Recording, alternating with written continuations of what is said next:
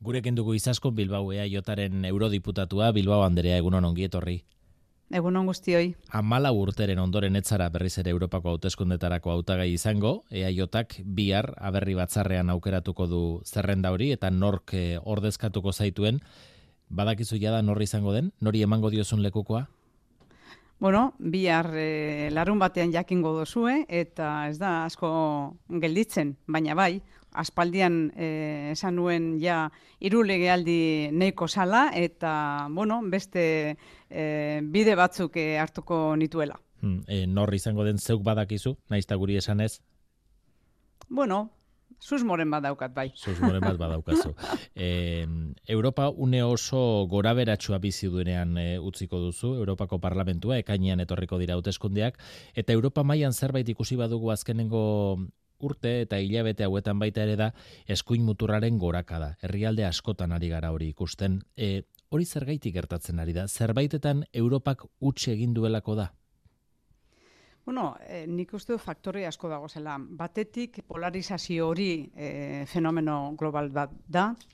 2000 eta emeretzitik ja Europako instituzioak eta eh, legeltzarra bera oso arduratuta egonda. Azkenean, atakeak eh, leko eta toki askotatik etorri direlakon, azken baten Europako proiektua eta Europako demokrazia ba, eh, aultzeko, eta hori e, bueno, hor dago eta bueno, gaur bertan e, ikusi izan dugu e, txosten bat nola ikusten dira e, estatu guztiak, herrialde guztiak eta proiektu demokratiko guztiak ba, arerio bat daukate eta da demokraziak ez direnak eta atake sareen bitartez eta mesoaren bitartez. Baina nik uste beste faktore bat dagoela. Azkenean, e, benetan jendeak e, ez duela ezagutzen, ba, behar bada guztion ardura da, baita e, komunikazio e, medioren ardura ere eta politikaren ardura, ke jenteari benetan kontatzen zer dan e, egiten duguna, e, ze ondorio daukan bere bizitzan, eta azkenean jentearekin e, bat egitea e, politika baikorragoa, ez? nik uste sarritan politika ere estatuan bertan eta Euskadin bertan ere nik hemendik eh, ikusten dut foko bezala eta ze egiten dugu polarizazioa. E, txagozenean e, oposizioan danak balio dau. Dana da kontra, dana da txarto eginda. Eta nik uste dut hori ere demokraziaren, e, bueno, ba, aultasun bat dala, ze azkanen jendea gelditzen den irudiarekin zein da? Bueno, bandanak dira bardinak, dana dago txarto, politika ez, ez da esertarako balio eta nire bizitzan ez dauka eraginik. Orduan ikusten hor guztion ardura dela, e, bueno, azken baten e, politika baikorragoa egitea, benetakoa kontutan izan da jentearen e, e, arazoak, ardurak, eta bidean nik ez dut beste biderik hmm. ikusten hori egitea baino polarizazio honen aurrean. E, immigrazioaren gaia da herrialde askotan eskuin muturrari auspua eman diona, urtea maieran migrazio hitzarmena adostu eta onartu zuten kontseiluak eta parlamentuak horren implementaziotik zer espero duzu? Bueno, guk Euskadi bezala eta nik hemen legebiltzarrean ere koherentziaz, e, gure instituzio guztiak e, defendatu izan dutena, beti esan dugu ikuspuntu humanitario euki behar duela, integrazio on bat egin behar dela, Europako e, gai badala eta marko orokor bat e, sortu behar dugula, eta e, integrazioaren e, gaien artean kontutan izan behar direla, protagonista direla, azkenean erkidegoak eta udalak e, e, euretan bai egiten da integrazioa pertsonaren integrazioa. E, guk esare programa ere proposatu genuen hemen, azken baten soluzio bezala, eta marko hori orain onartu izan dana, bueno, gauza bat dauka ona. Behin e, badagoela e, ardura bat, Europak marko bat osotuko duela, eta bestetik ikusten da baita e, banaketaren arloan pausoren bat eman dela. Beste gai batzuetan, adibidez, e, ba, umeak edo pertsona vulnerablearen e, integrazioa egiteko, e, bueno, ba ez dira kontutan izan guke proposatutako gauza batzuk, baina oraindik detaile osoa ikusi behar dugu testuarena ba, posizio bat hartzeko. Baina nik uste dut e, e, eskumuturreko e, bueno, kampaina horretan ba, faltzokeri asko dago zela, ze azken baten e, imigrazio hori buruz hitz egiten dugunean, bueno, gure inguruan besterik ez dugu begiratu behar. Zer egiten du immigraziotik datorren pertsonak gure erkidegoetan edo herrietan? Pertsona zain du, dagoz, arrantzan dagoz, e, basoetan dagoz, e, garbiketak egiten dagoz. Orduan, azkenean, egin behar duguna da integrazio e, zuzenagoa, e, harmonizatuagoa Europa guztian, ze azkenean, e, esarritan esaten diot, humanismoagatik ez bada ere, egin desatze, egin egoismoagatik, ze pertsonak behar dituguz Europa guztian, gero eta sarragoa gara, eta gure inguruan eta gure tartean lanean dagoz. Eta eurek e, egon eskero, ba, Europarrak ez dugu nahi lan horrek egitea. Hmm. E, ala ere, Europako erakundek ez aldute e, immigrazioaren gaia, ez aldituzte e, migranteak, errefusiatuak oso era desumanizatuan hartzen. Esate baterako, e, aipatu dugun itun horretan, e, banatze kuota batzuk ezartzen dira, eta dagozkionak hartzen ez dituenak ordain bat emanda, dirua ordainduta, zifra zehatz bat gainera maigainean jarri da, e, aukera du ez hartzeko, Bai, nik ez dut bat egiten e, proposamen e, horrekin, guk e, sare programan e, badakizue bai hemen Europako instituzioetan e, urkullu lendakariak e, gobernuaren izenean, eta bai e, Papa Franciscoren e, bilera baten ere aurkeztu zuen, azken baten kriterio batzukin egiteko e, integrazio hori. Ordaindu beste batek egiteko zure lana, ba, ez da e, soluziorik egokiena e, datorren astean inigo urkullu lendakaria bera Bruselara joatekoa da. Besteak beste, makroeskualde atlantikoari bultzada bat ematera. Ze onura ekarriko lituzke makroeskualde honek eta ze oztoporekin egingo du topo bidean? Bai, lehendakaria etorriko da, bueno, agenda potolo batekin, Europako batzordeko komisario batzukin egoteko, eta aldarrikatu behin ere e, e, regio makroatlantikoa sortzeko, badakizue e, joan dan abenduan hemen e, kontzeiluko mai gainean egon zan, eta bertan bera gelditu zan, eta orain ere, Zergatik eskatzen dugu, bazken baten, e, horre inguruan dagozen erkideo guztien e, interesa dalakon, e, arrisku badaukagulakon e, Atlantikoa eta gure erregioak Mediterranearen erekin konparatuta ba, isolatuta gelditzea.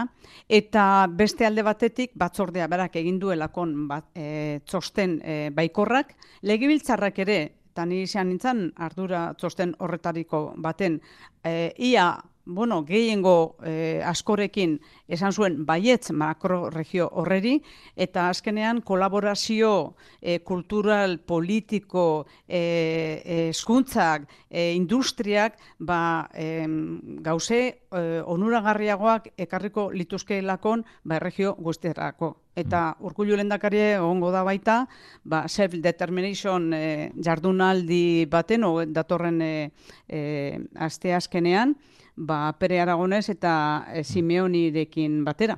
E, herrien Europa askotan aldarrikatu arren, e, erabaki garrantzitsuenak, hala ere, estatuen Europa hartzen ditu, aipatu duzu autodeterminazioaren aldeko e, foro horretan parte hartuko du urkuluk, e, herrien ahotsa Europan gehiago entzuteko aukerarik ikusten duzu aurrerantzean. Bai, gu beti e, eskatu izan dugu eta horrela jarraitzen dugu eta jarraituko dugu Euskadin antzeko erkidegoak e, gobernantza berri horretan gure tokia izan behar dugula, gure interesak eta gure ahotsa entzuteko eta horrela gelditu zan baita e, Europako etorkizunari konferentzian e, egindako konklusioen e, artean ere bai. Europarlamentua uzten duzunerako, e, Euskara Europako erakundetan ofizializatea lortuko dela, uste duzu? Hala, espero dut, egia da, ez da denbora asko gelditzen, baina nik espero dut, e, bueno, datozen e, e, hileetan e, posible ez bada ere, urrengo hileetan posible izatea. Horrela, e, dara magu amabosturte hori eskatzen, eta beste ekimen batzuk ere e, horre gogoratuko dozue, zelan e, ekimen e, bat sortu zen Europa mailan eta sinadurak ere Euskadin ibili ginean bilatzen, hor, bueno, plataforma linguistikoetan bertan ere ja baimena eman dutela euskera sartzeko eta horrela ba, e, jentea gazteak mobilitatean nahi duen Europa mailan edo Erasmusen e, e, egingo dutenak ba, erabiltzeko eta bueno, txosten bat ere, bezarritan aipatzen dugu Alfonsi txostena eta marrurte beranduago e, analiziz bat egin dugu ja ze aurre pausoak eman dira, eman dira batzuk, baina ez nahiko, horreatik, e, hau da beste reivindikazio bat, eta nik espero dut esaten dudan moduan, datozen niletan e, euskera, e, Galiziaz eta Katalana erabiltzeko aukera izatea Europako lebiltzarrean. Mm. Europar batasunaren pixua atzerri gaietan, geopolitikan askok e, aspalditxoan hauzitan jarri izan dute, bai Ukrainako gerraren ondorioz e, santzaiolako oso estatu batuen menpe dela, gazako gerrari dagokionez ere ikusten da e, egin diren planteamentu horiek harrera honik ez dutela izan. Aste honetan bertan Netanyahuren gobernuak e, borrel kanpo gaietarako goi ordezkariak planteatutakoa nola zapuztu duen oso modu zakarrean ikusi dugu, sendotasuna falta zaio atzerri politikan Europari? Bueno, eh, nik uste zarritan Europako kanpo harremanatako posizioetan arazo badauka, eta da, eh, konflikto askotan ez dagoela e, adostasunik, ez? lidergo hori mantentzeko. Baina nik uste dute Ukraniaren e, kasuan e, bueno, posizio hori egon dela, eta gazaren kasu honetan borrelen posizioarekin gu bagatoz. Eh? E, netan jahun e, aipatu dau, baina e, beran e, kontra, eh? berak ulertzen duen moduen, beran kontra e, zerbait esaten dauen guztia, ba, arerio bihurtzen da, Israeleko herriaren arerio bihurtzen da, baina hori e, nik espero dut aldatzea, eta azkanean, e, bueno, e, munduko presio horrekin, Netanyahu eh, albo batera eh, joatea, eta azkanean eh, gertatzen ari dan masakre hori gazan, ba, eh, ja guztiz betirako eh, baztertzea. Eta joan da astean ere boskatu gendun eta eskatu gendun, bake prozesu bat hasi behar dela, eh, bueno, zuta hori eta masakre hori gelditu egin behar dela, eta horretan ari gara e, Europak jarria du transizio energetikorako bidea, deskarbonizazioan eurratsak emateko, eta azken egun hauetan entzun ditugu elite ekonomikoak, Euskal Ordezkaritza garrantzitsua dutenak horren inguruan eztabaidan eta esate baterako imaz edo ta Sánchez Galan oso gauza kontraja jarriak esanez. E, birpentsatu beharra dauka deskarbonizazioaren abiadura Europak, zure ustez? Bira, ni hemen nago e, egunero ikusten, entzuten, e, e, eta bat bagatoz transizio egin behar dela. Bat gatoz deskarbonizazioarekin. Bat gatoz 2000 eta berrogeta hamarreko e, e. Bat gatoz guztiarekin. Eta bat gatoz sektore guztietan aurre pausoak eman behar dela.